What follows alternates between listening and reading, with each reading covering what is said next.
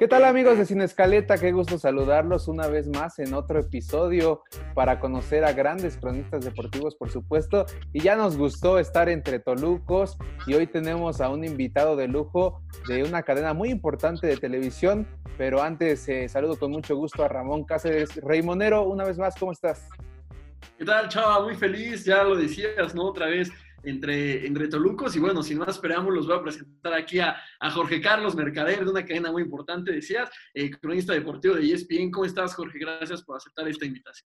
Hola, Ramón La Chava, muy bien, contento, entre gente de Toluca, feliz, y yo me puse la de Gala, la del Real Madrid, a pesar de las críticas por el arbitraje, no me importan, yo aguanto hasta el título, ¿cómo les va? Bien, bien, bien, muchas gracias. Ya lo decía Zidane, ¿no? Que no se hable de arbitraje porque que le den un mérito a sus muchachos. Mira, la verdad, te voy a ser muy sincero, el arbitraje sí ha favorecido al Real Madrid, pero es un secreto entre ustedes. Y... es un secreto que todos saben.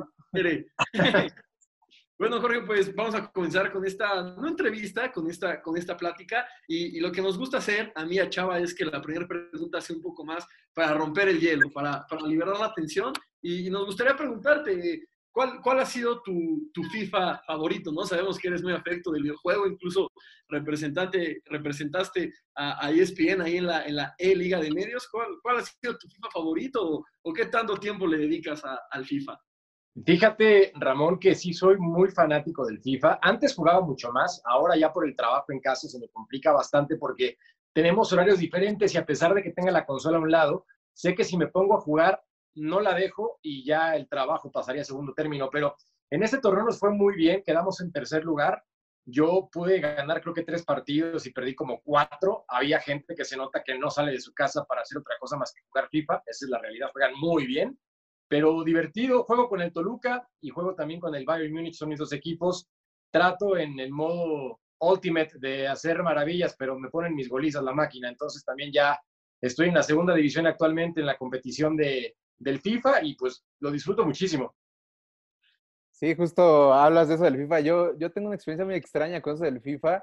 Eh, jamás he tenido una consola más que el Wii. Y el FIFA de Wii es extraño, es muy extraño. Tienes que pegarle así con la mano. es horrible. Terminas a Para empezar que tengas Wii es extraño, hermano. Sí, no, y aparte...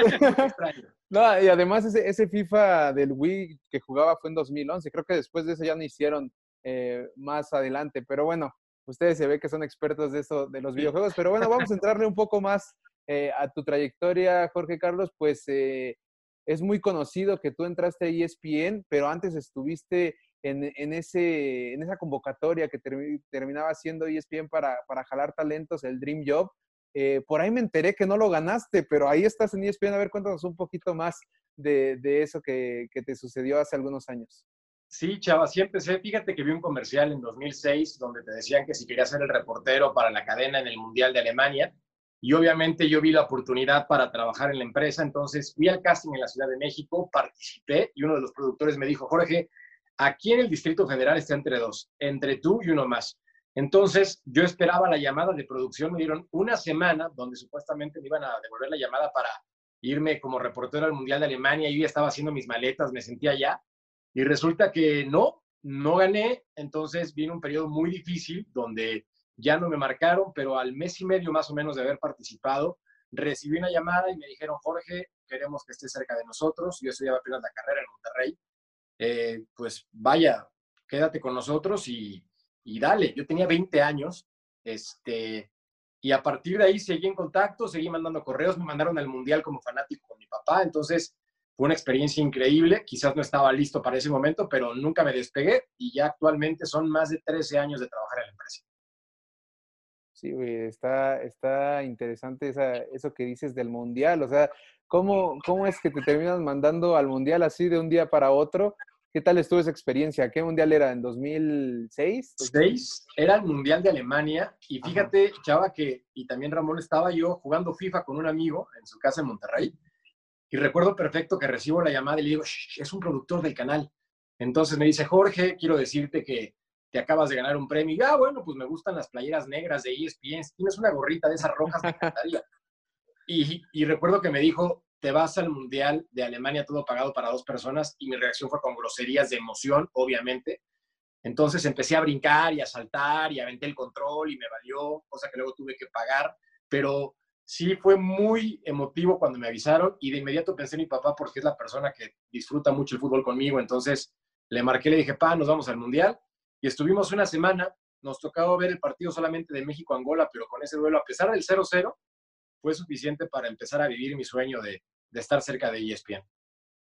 Y, no son baratos, ¿no? Esos, esos controles, pero bien, bien que lo valía, bien que valía la, la emoción. Oye, Jorge, ya decías, ¿no? 13 años en, ESPN. Yo sé que seguramente hay muchas anécdotas que platicar, pero, pero alguna en particular, ya sea por, por lo chistosa, porque te haya marcado dentro del canal.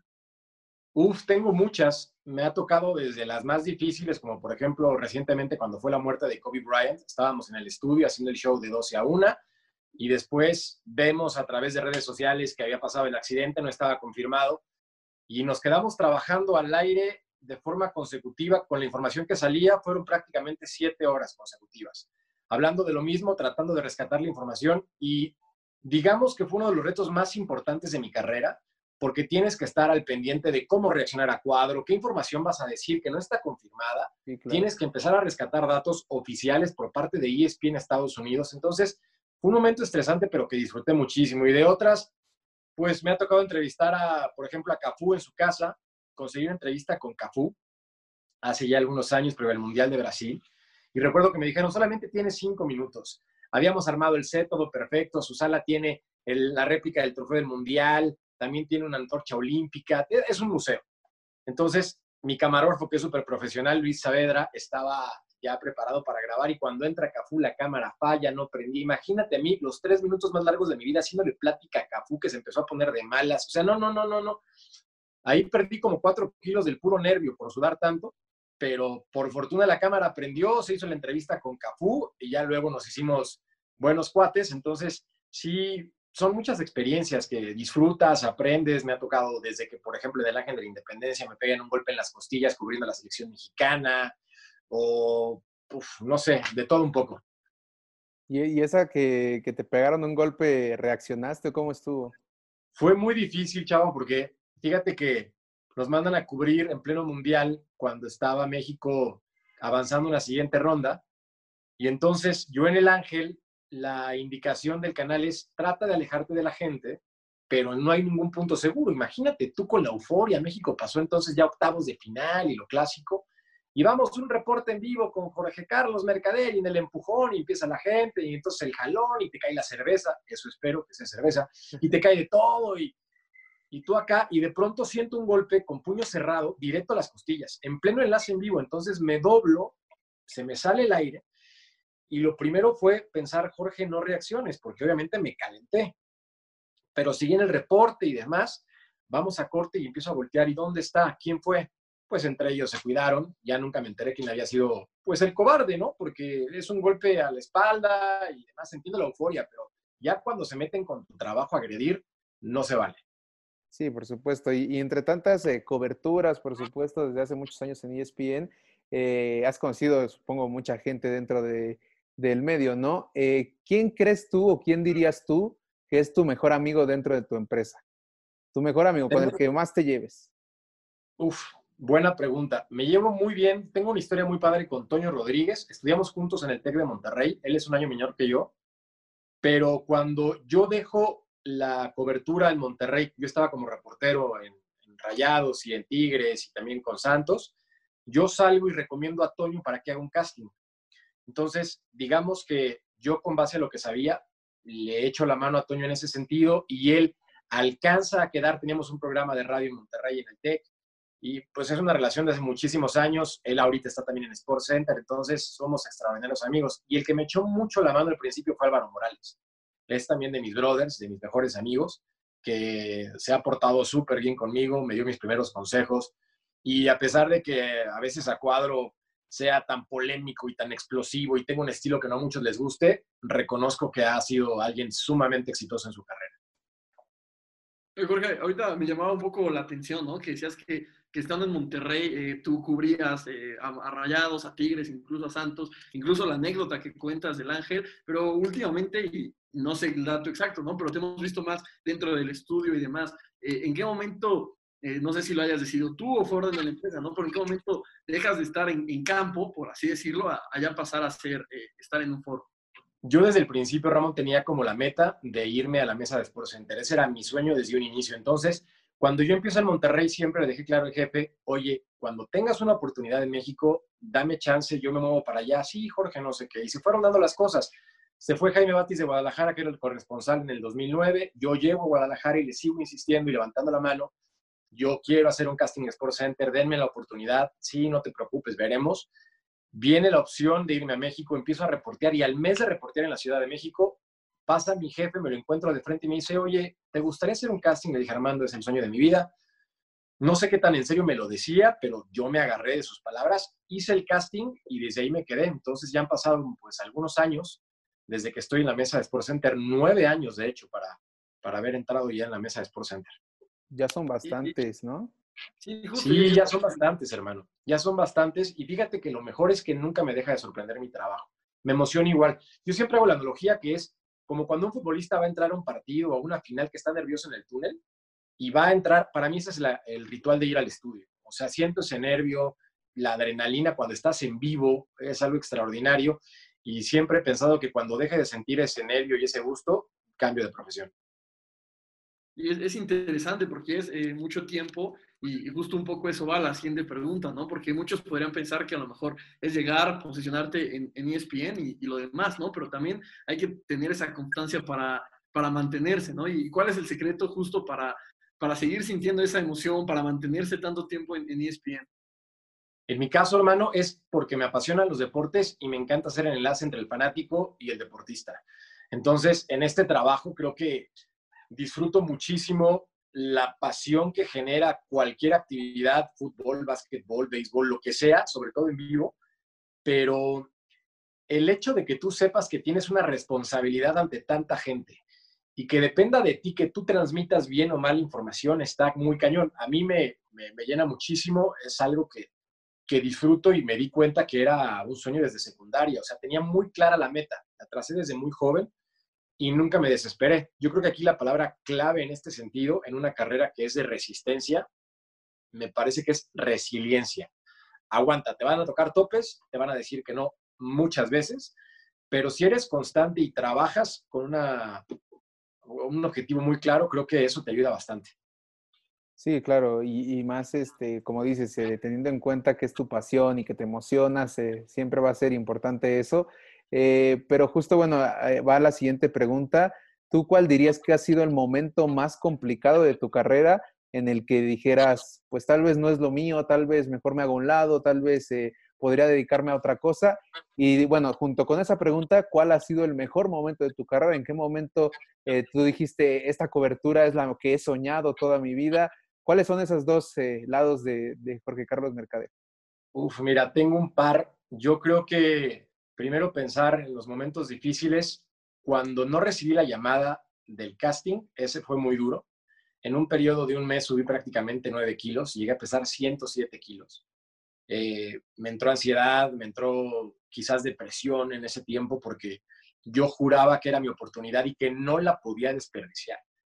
Y después de eso, ya cuando me dieron la chamba en Monterrey, yo tenía que estudiar la carrera a la par, entonces no era nada fácil tenía que entregar resultados en casa con las calificaciones y además cumplir con el canal. Imagínate con los horarios, se topaba todo con Monterrey y Tigres, luego me mandaban a Torreón y hubo un momento en que mi jefe me dijo, Jorge, esto no va a funcionar así, yo creo que tienes que dejar tu del trabajo y dedicarte a la carrera y después veremos. Dije, no, me costó tanto llegar para un después veremos mangos, o sea, para mí era la oportunidad de mi vida y tuve la fortuna de contar con un director de carrera que me apoyó en todas y afortunadamente me fue bien, pero esos dos momentos fueron los más difíciles, como que el punto de quiebre donde te puedes ir ya adiós, porque no entregaba resultados por tiempos.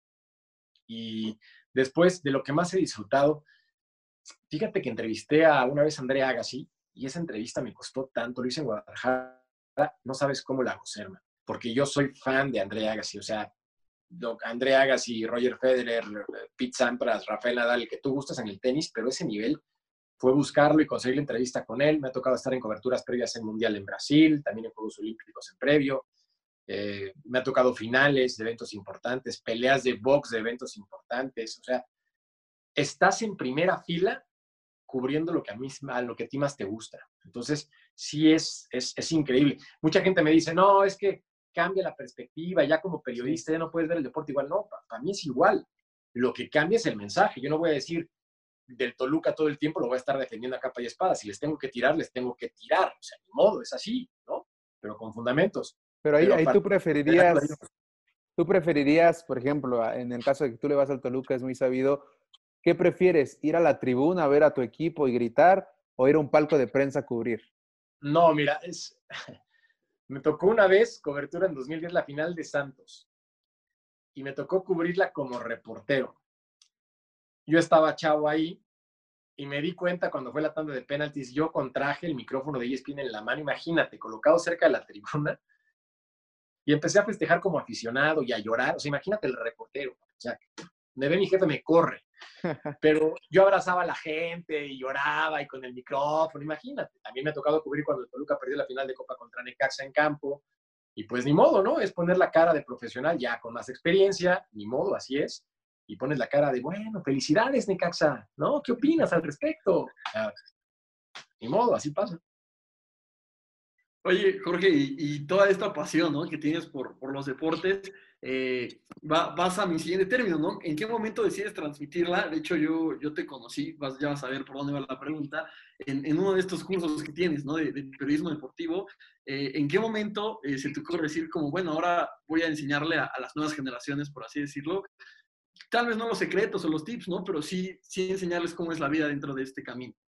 Fíjate, Ramón, que en mi etapa, cuando yo empezaba, no había un curso que estuviera como disponible para la gente que tuviera contacto con alguien del medio. No me tocó. Había maestrías, había diplomados que una de dos eran muy caros o por tiempos no me daban.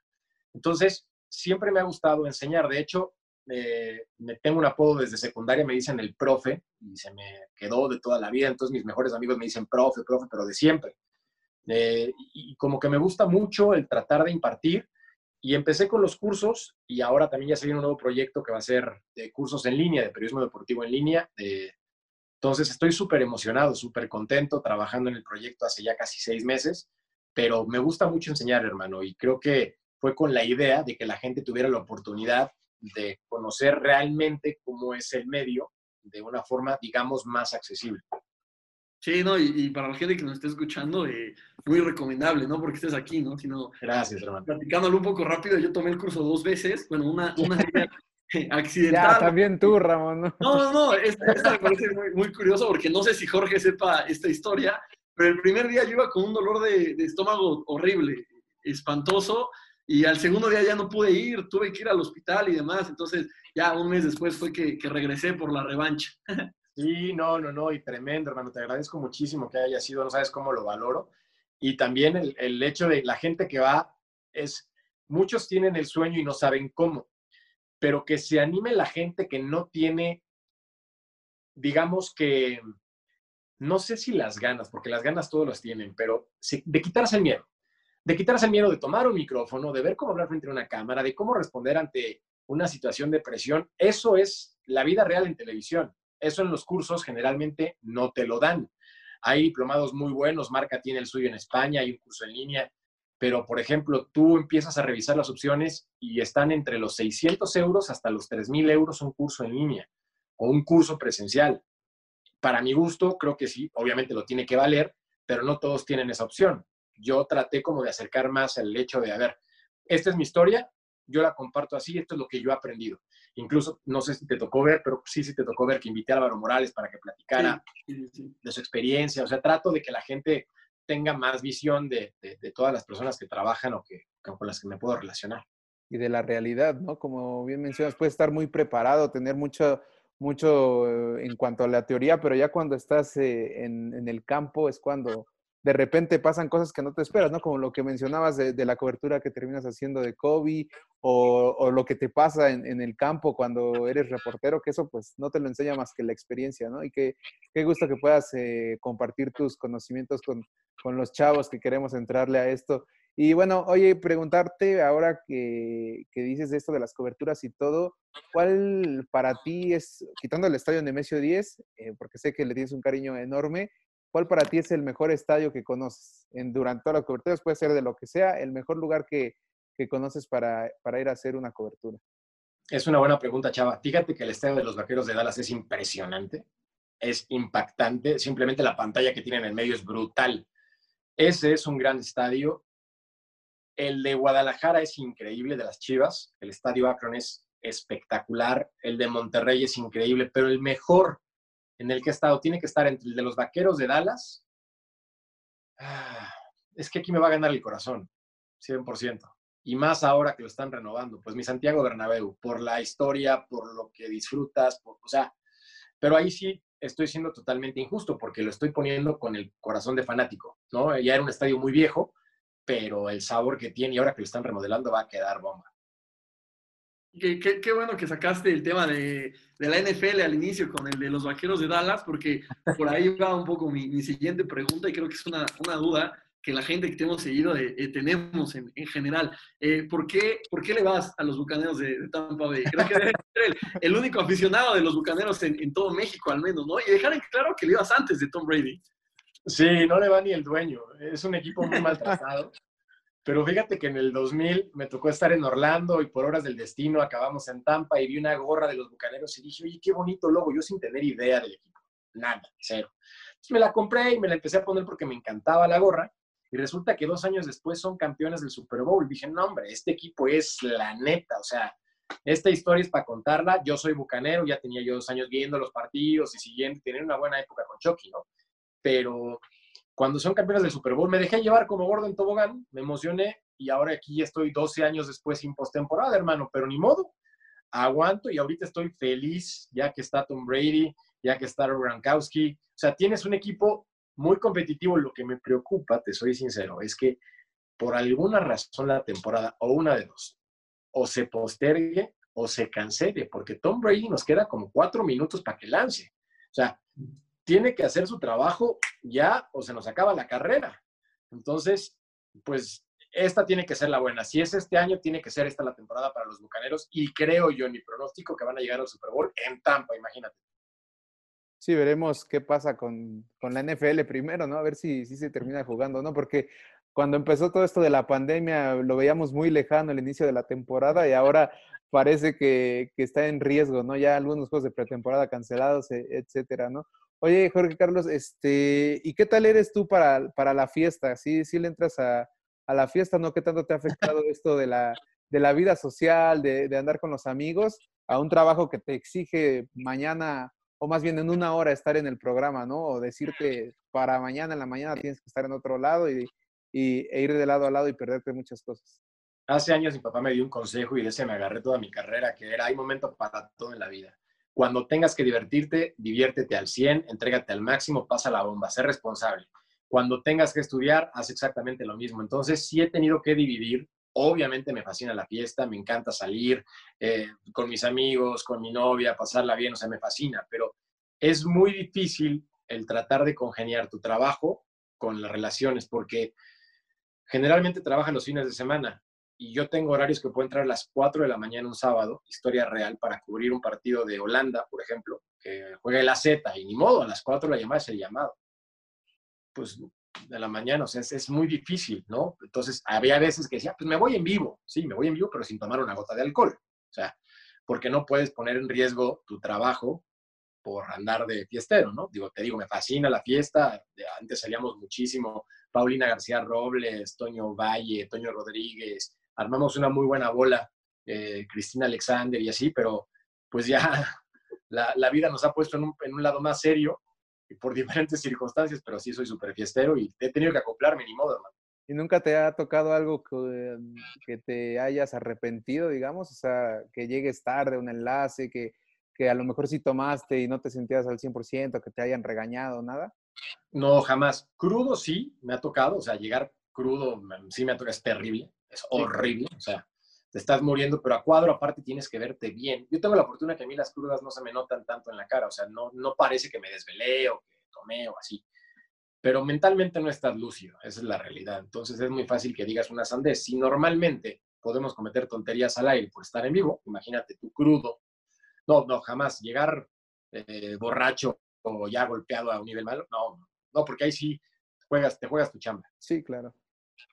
Claro. Bueno, Jorge, pues ya nada más agradecerte, ¿no? Agradecer que te hayas tomado unos, unos minutos de, tu tiempo para participar acá en este, en este podcast y, y pues nada, ¿no? Eso, agradecerte eh, y, mandarte un fuerte abrazo y, pues no, ya, ya llegará el momento de, vernos y pues que la gente se quede al pendiente, ¿no? De, de este curso en línea que vas a sacar.